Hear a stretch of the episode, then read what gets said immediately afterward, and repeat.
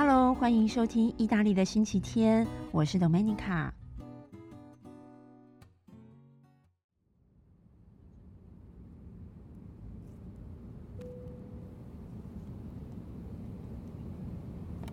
各位来到深度旅行的旅客，您好，这是来自主持人 Domenica 的广播，欢迎乘坐意大利的星期天航空。我们预计在三十分钟之后降落在意大利罗马的里奥纳多·达文西国际机场，预计抵达的时间为十月七号的清晨六点整。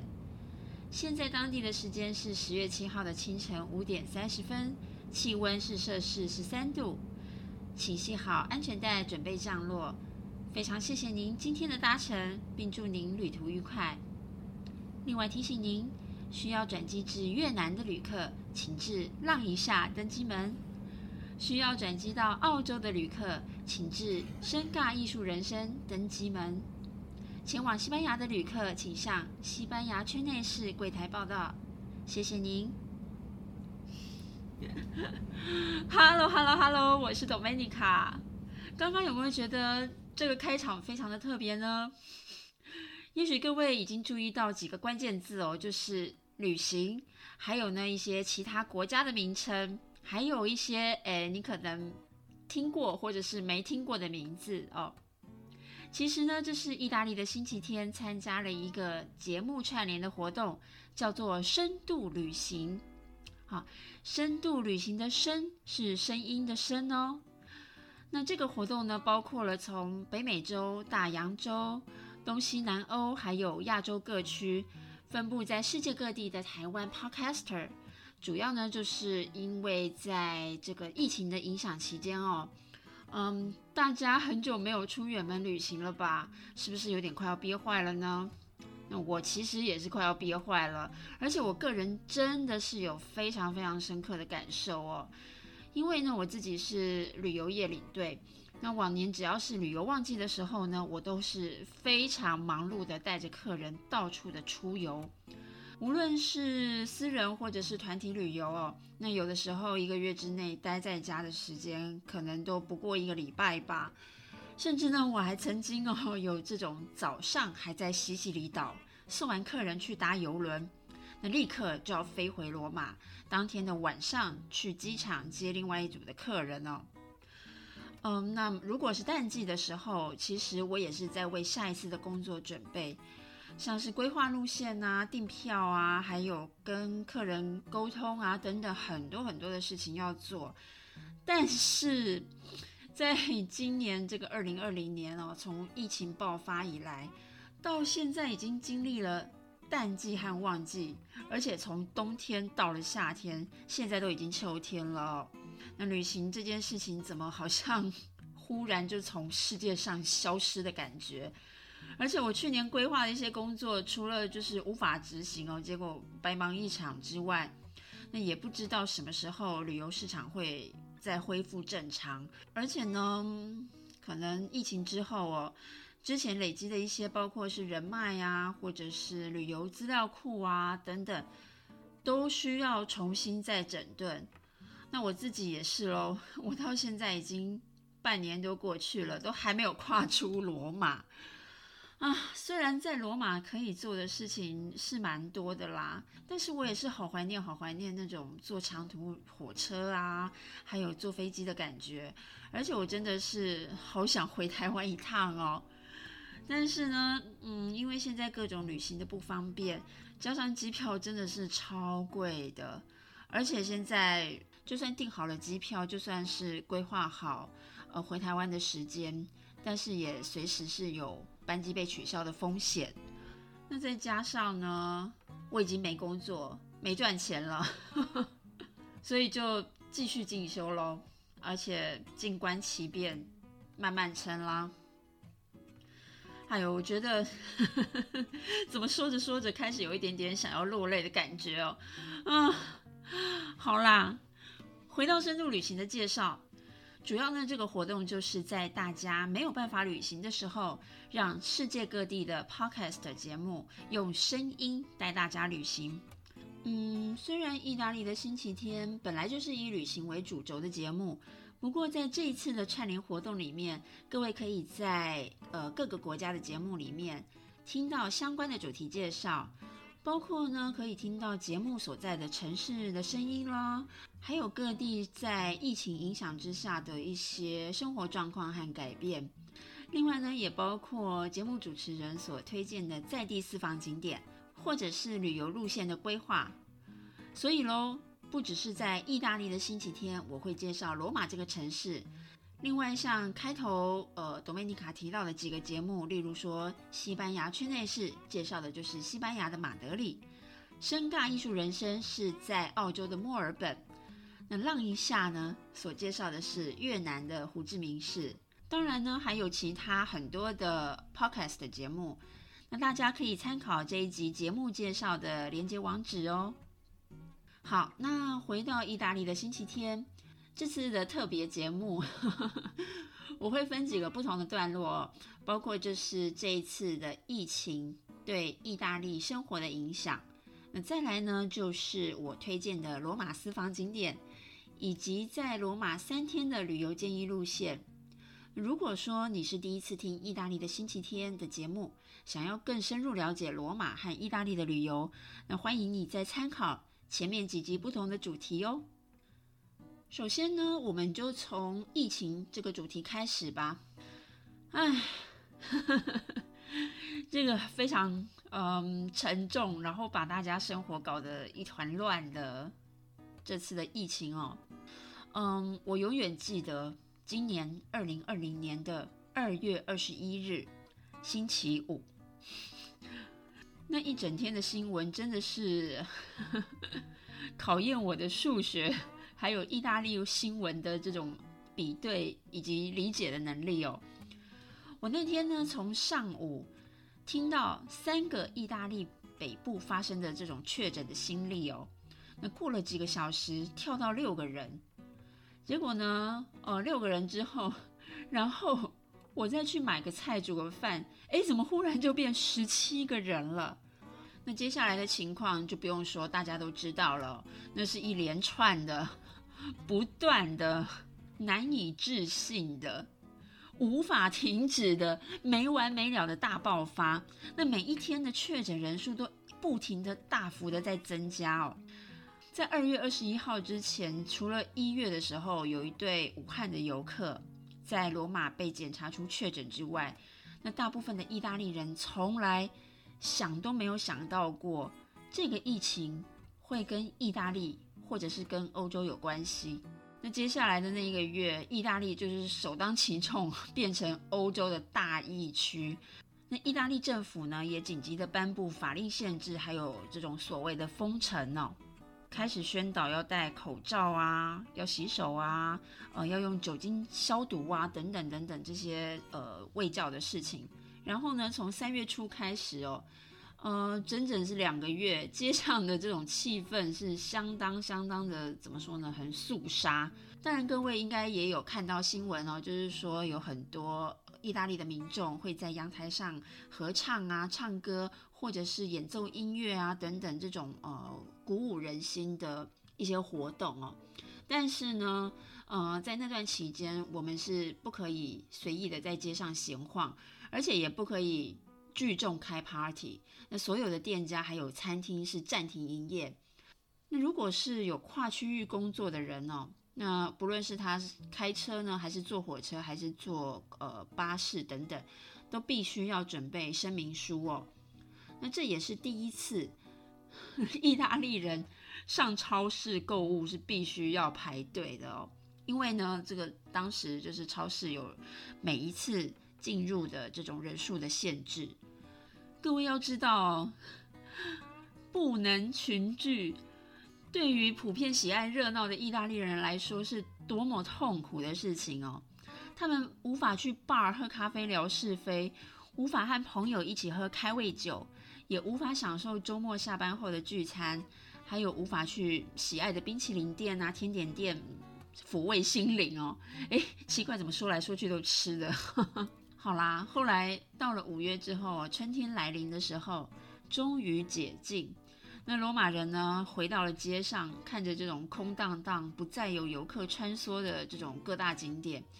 感觉其实相当的怪异哟，而且很不习惯。但是呢，嗯，一方面也悄悄的为这片宁静的气氛 松了一口气。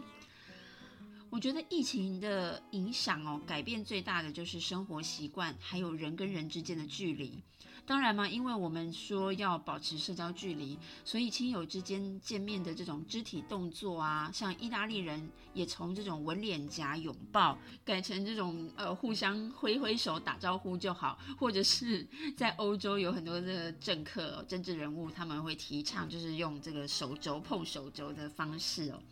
但是我觉得很少看到意大利人真的用手肘碰手肘啦，就是挥个手这样子，哦，比较普遍。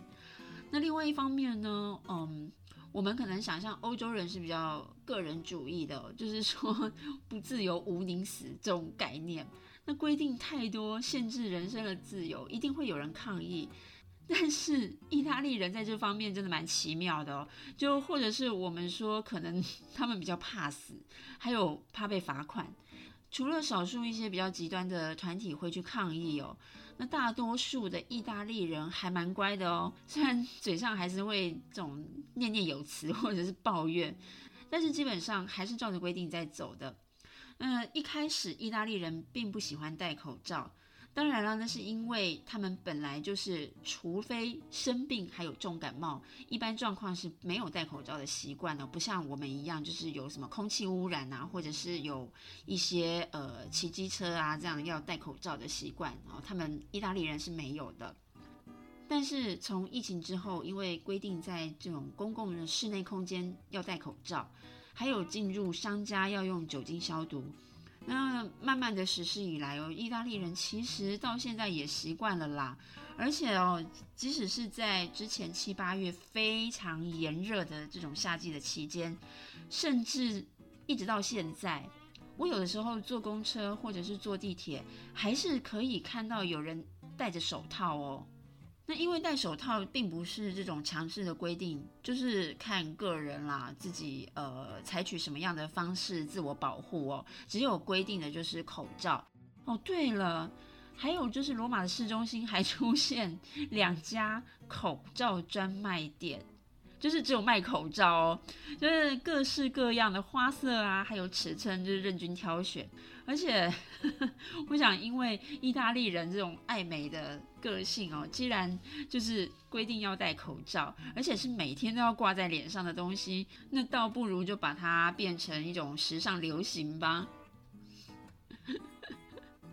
好，延续刚刚这个疫情影响生活的话题哦。嗯，会让意大利人乖乖遵守规定。其实我觉得是还有一个非常非常重要的原因哦，就是意大利是一个观光大国，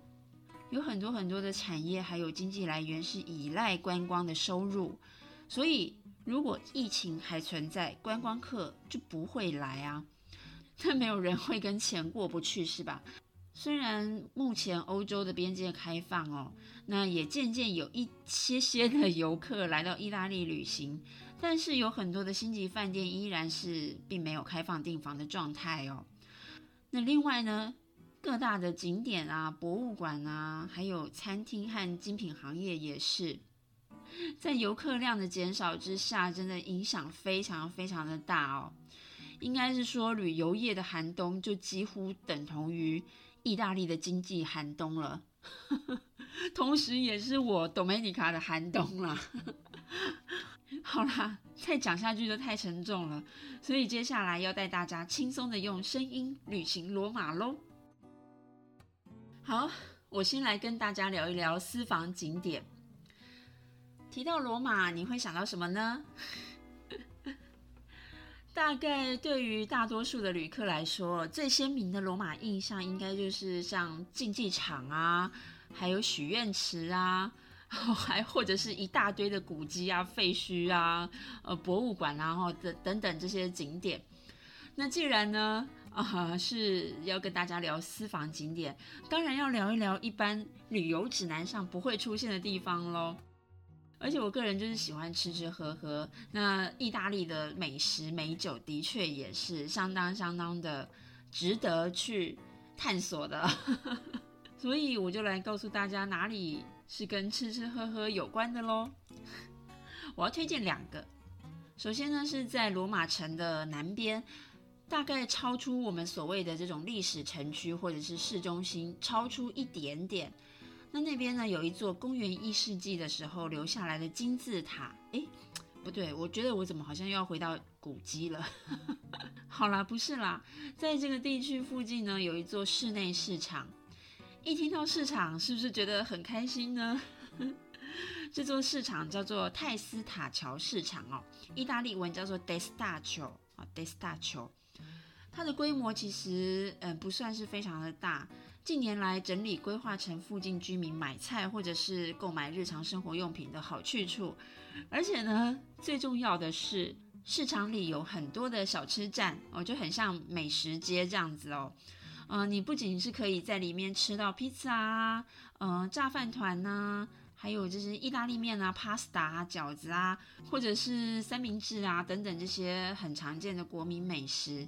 你还可以找到很多罗马的特色菜哦，譬如说我个人非常喜欢的脆皮香料烤猪肉啊，还有我更喜欢每去必吃的炸朝鲜蓟哦。那朝鲜蓟是呃一种很像花的那种植物，我会补充图片在我的这个 Facebook 粉丝页上面。然后呢，还有炖肉啊，哦这种罗马式的炖肉。又或者是如果你是吃素的话，这边也是有素食的小吃站哦。当然，若是只想喝喝咖啡啊，或者是来一杯葡萄酒，那也没问题。总之就是这这个市场很像美食街，你可以随着自己还有同伴的喜好，就是各自选择自己想要吃的东西，找个位置坐下来，慢慢的享受，就是逛市场和吃东西一举两得。不过，嗯，要特别注意的就是周日市场是没有开的哦。而且这个市场有个非常重要的特点哦，因为呢，它所在的位置曾经是古罗马时期的橄榄油和葡萄酒的交易中心，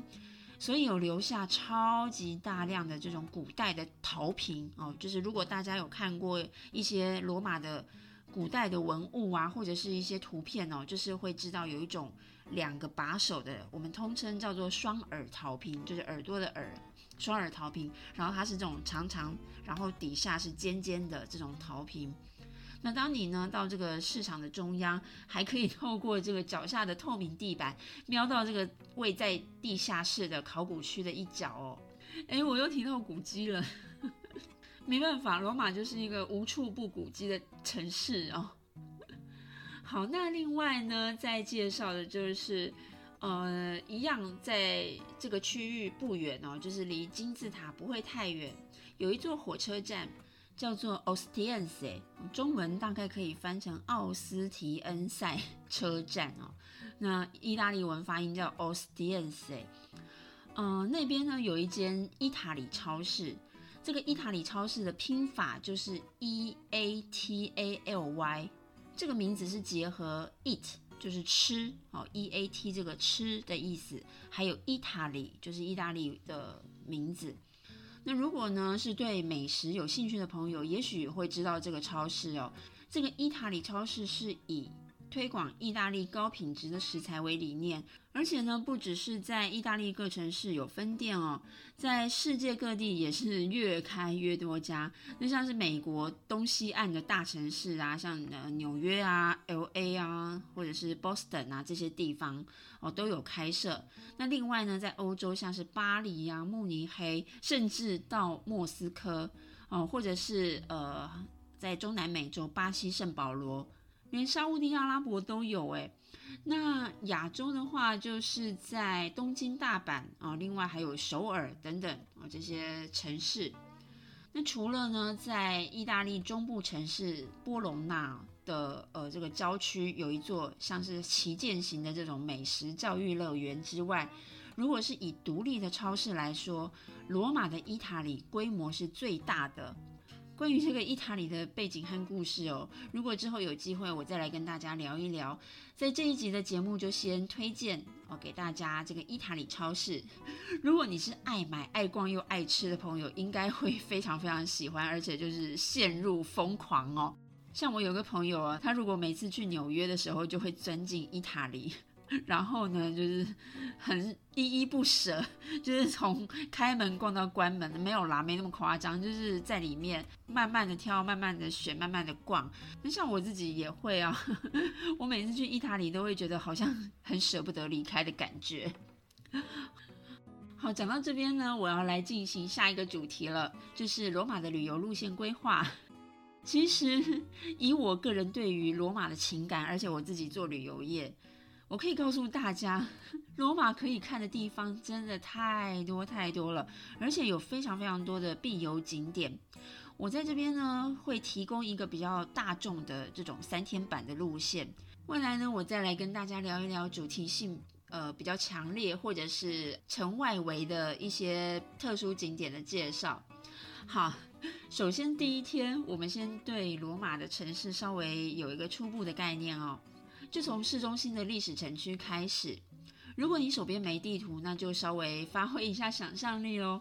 好，我们所谓的历史城区呢，如果你看罗马市中心的地图，你会发现有一条河流贯穿整个城市哦，在地图上看起来是南北哦，然后有几个弯道这样子。那这条河流呢，叫做台伯河，它是一路呢向西南方流进海里哦。好在罗马的市中心，你会发现到一座在河中的小岛，在地图上往小岛的东边看，就是历史城区了。很快的，你就会发现罗马竞技场所在的位置。那这个罗马竞技场附近是一大片的这种 古罗马遗迹，包括是神庙啊、元老院的建筑，也包括像是凯旋门，还有古代的商场、法院等等的建筑遗迹哦。如果你是历史爱好者，或者是你很喜欢听故事，呃，就可以购买包含竞技场还有古罗马市集的门票，慢慢的逛。那基本上这样就可以逛掉一个早上了。好，那接着呢，呃，竞技场结束之后，我们往北边走，你会遇到一座非常巨大的白色建筑物。那个白色建筑物呢，是纪念意大利统一的一个古迹。嗯，它也不算古迹，因为它是一九一一年才建造完成的。各位哦，在罗马或者是甚至整个意大利，两百年以内的建筑都不叫做古迹，因为你随时可以看得到两千年以上的遗迹哦。好，那这个建筑物叫做艾曼纽二世纪念馆。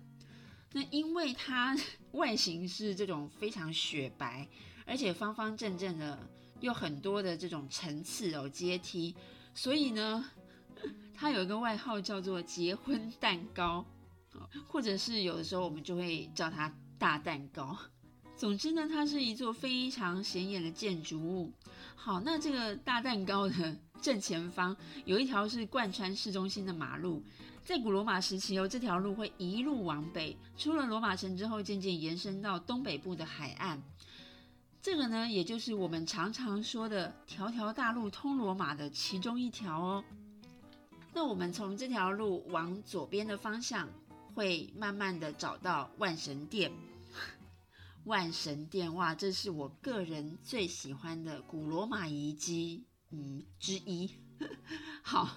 那万神殿目前是免费参观啦。进去之后呢，要记得抬头往上看。你可以欣赏到大概一千九百年前的古罗马时期的建筑奇迹哦。那接下来呢，在离万神殿的不远处，有一个非常美的长形的广场，叫做拿沃纳广场。如果你是很喜欢巴洛克艺术，这边就是必访的朝圣地哦。好，那纳沃纳广场之后呢，我们再慢慢慢慢的散步。穿梭市中心的石板路，感受一下这整个罗马城呃历史城区的氛围。而且你可能会经过市中心哦，这个罗马市中心最有名的冰淇淋店叫做 j o l i t 你可以在这边买一个冰淇淋，边走边吃。或者是你真的累了，想要休息一会儿哦，那你就找个座位，让店员好好的服务你吧。不过当然了，这边要提醒的就是呢，外带还有内用价钱是不一样的哦。再来，你会回到大蛋糕 正前方的这条马路，那穿过马路，你再往东边走，那可能呢，你远远的就会听到这种非常响亮的水流声。哦，越走越近，越走越近，这就表示呢，你来到许愿池了。许愿池是罗马市中心最华丽而且最受欢迎的喷泉，你可以在这边丢个硬币，就是许愿会再回来罗马，或者在这边拍拍照，好好的欣赏整个许愿池的这种壮观的模样哦。那接着再继续慢慢的逛哦，来到罗马最知名的景点之一，叫做西班牙台阶啊，以及前面的广场就叫做西班牙广场。如果各位有看过电影《罗马假期》里面哦，我们可爱的奥黛丽·赫本，她就拿着冰淇淋坐在台阶上面吃，这是非常非常经典的一幕哦。所以在电影演出之后，有很多很多来自世界各地的游客，包括一直到前几年，都会模仿奥黛丽·赫本拿着冰淇淋，然后呢坐在台阶上吃。但是因为哦，这个呃西班牙台阶它是古迹，而且之前有被破坏过，所以说现在已经规定不能在台阶上逗留，还有吃东西了。你可以在台阶上拍拍照，但是呢，现在是没有办法在台阶上坐着，更是不能吃东西哦。如果是被规劝然后不听的话，是会被罚款的哦，这个要小心一点。好，再来呢，我觉得。西班牙广场这个地区是罗马市中心最布尔乔亚哦，就是最光鲜时尚的一面。那你可以在这边好好的享受这个地区。西班牙广场这附近呢，曾经在十八到十九世纪哦，是欧洲文人聚集的地方。你可以在这边找到两百多年的历史咖啡馆，还有这个英国诗人济慈和雪莱的故居。那另外呢，广场正前方还有整排的精品店，或者是周围的巷子里面有很隐藏很多这种当地的小商店哦，全部都随你逛。不过呢，在这个部分要提醒大家，那除了有一部分哦这种知名的品牌之外哦，有很多的商店营业时间是直到七点或者是七点半的哦，所以别忘了逛街要控制一下时间喽。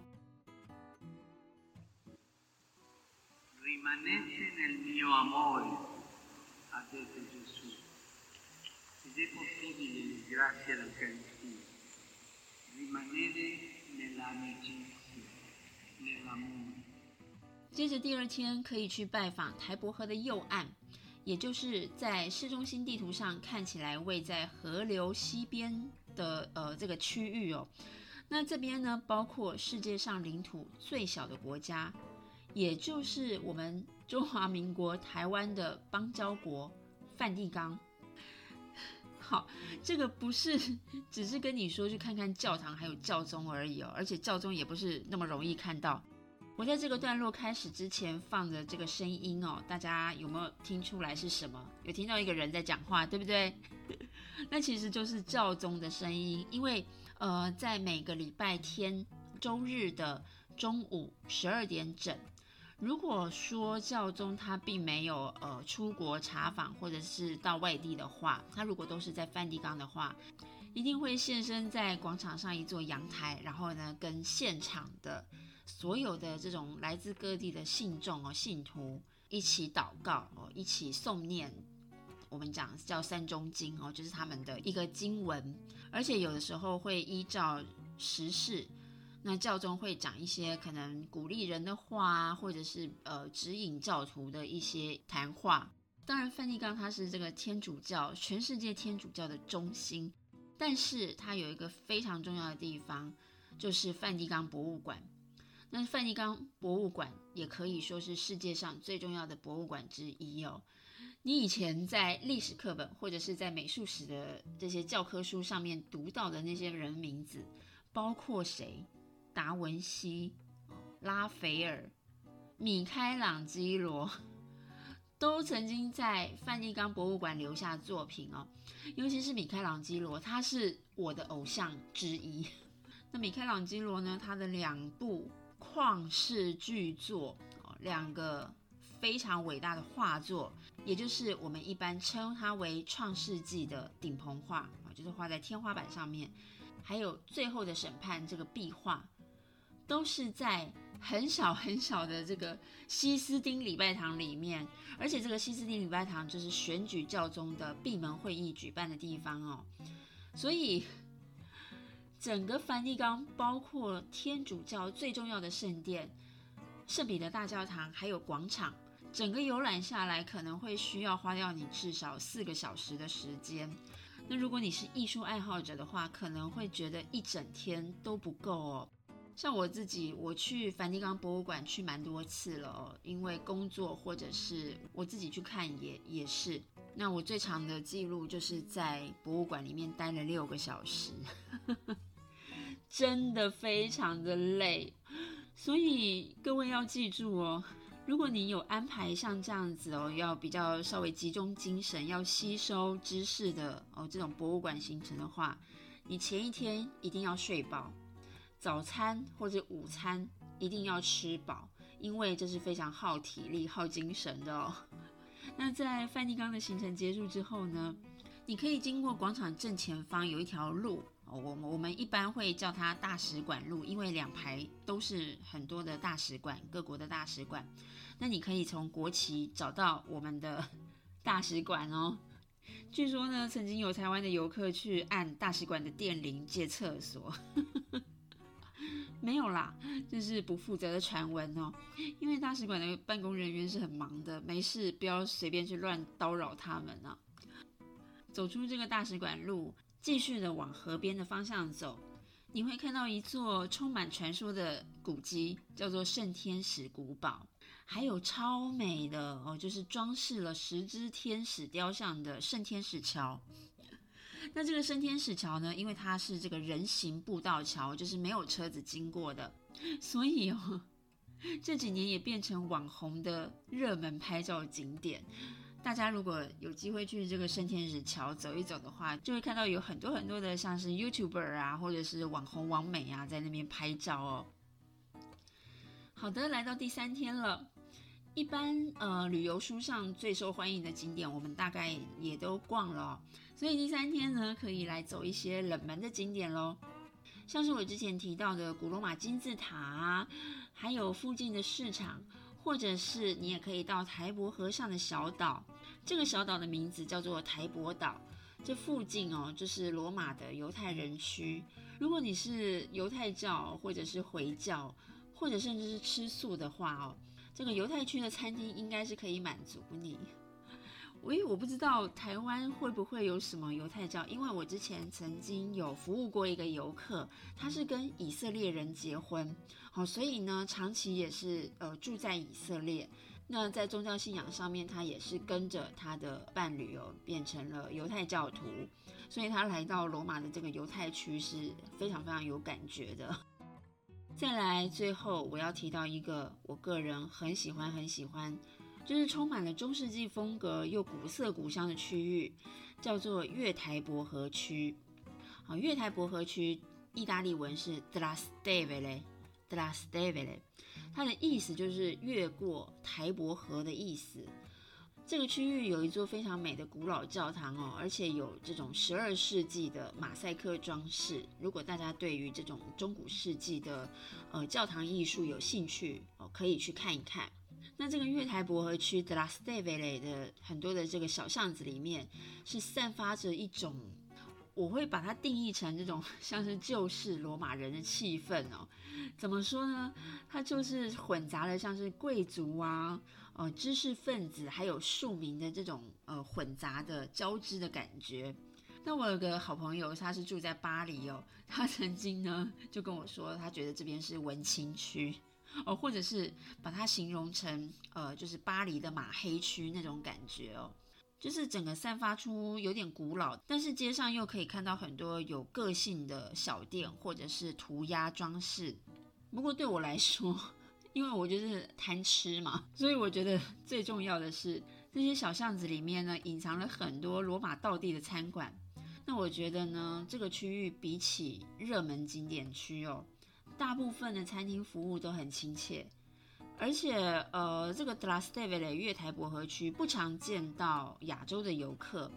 不过近年来也因为越来越受欧美游客的欢迎，所以你也可以不用觉得太担心，好像踏入了一个很难亲近，或者是因为太过 local，所以反而有点点陌生的这种氛围哦。而且呢，我其实是很建议在这边的餐厅用餐，你可以先观察，就是每一个餐厅门口的菜单，还有呃餐厅的气氛，是不是你想要尝试或者是你喜爱的哦。但是要在这边提醒大家哦，正常来说，意大利人用餐的时间是比较晚的。如果你要享用晚餐的话，大部分的餐厅是七点或者是七点半以后才开始营业哦。而且呢，可能要等到八点以后，整个餐厅的气氛才会热闹起来哦。那这个月台薄荷区其实它也是有点越夜越美丽啦，呃，尤其是周末的时候，你可能会被这种满满的很多，不论是本地人或者是外地人哦，都会齐聚在这个区域哦。然后呢，在很多这种灯火摇曳、浪漫的气氛之下享用晚餐。或者是晚餐过后去酒吧里面喝一杯，所以这个地区晚上是非常非常热闹的。好，那么这次的节目介绍呢，我一样哦也会把相关的资讯放在我的 Facebook 同名粉丝专业意大利的星期天，有兴趣的朋友们也可以去 Facebook 的专业上看看哦。好，那另外呢，我在这边给新朋友介绍，也给呃旧朋友复习一下。如果你真的觉得好像很难想象罗马的模样，可以来听听看第三集的节目，就是呢跟着电影去旅行罗马，然后呢再对照一下你有兴趣的电影，这样子你的印象哦会更清晰、更清楚哦。好的，这一集的特别节目 来到尾声了。我觉得这一次参加深度旅行的串联是真的非常的有趣，而且呢，也因为这一次的节目，我才发现有好多好多生活在这世界各角落的台湾的 podcaster，都在默默的一边创作，也一边呢在异乡度过哦这一次的疫情哦。所以除了意大利的星期天之外，也别忘了逛逛其他的深度旅行节目哦。那这次的特别节目我们就到这边，下次见喽，超超。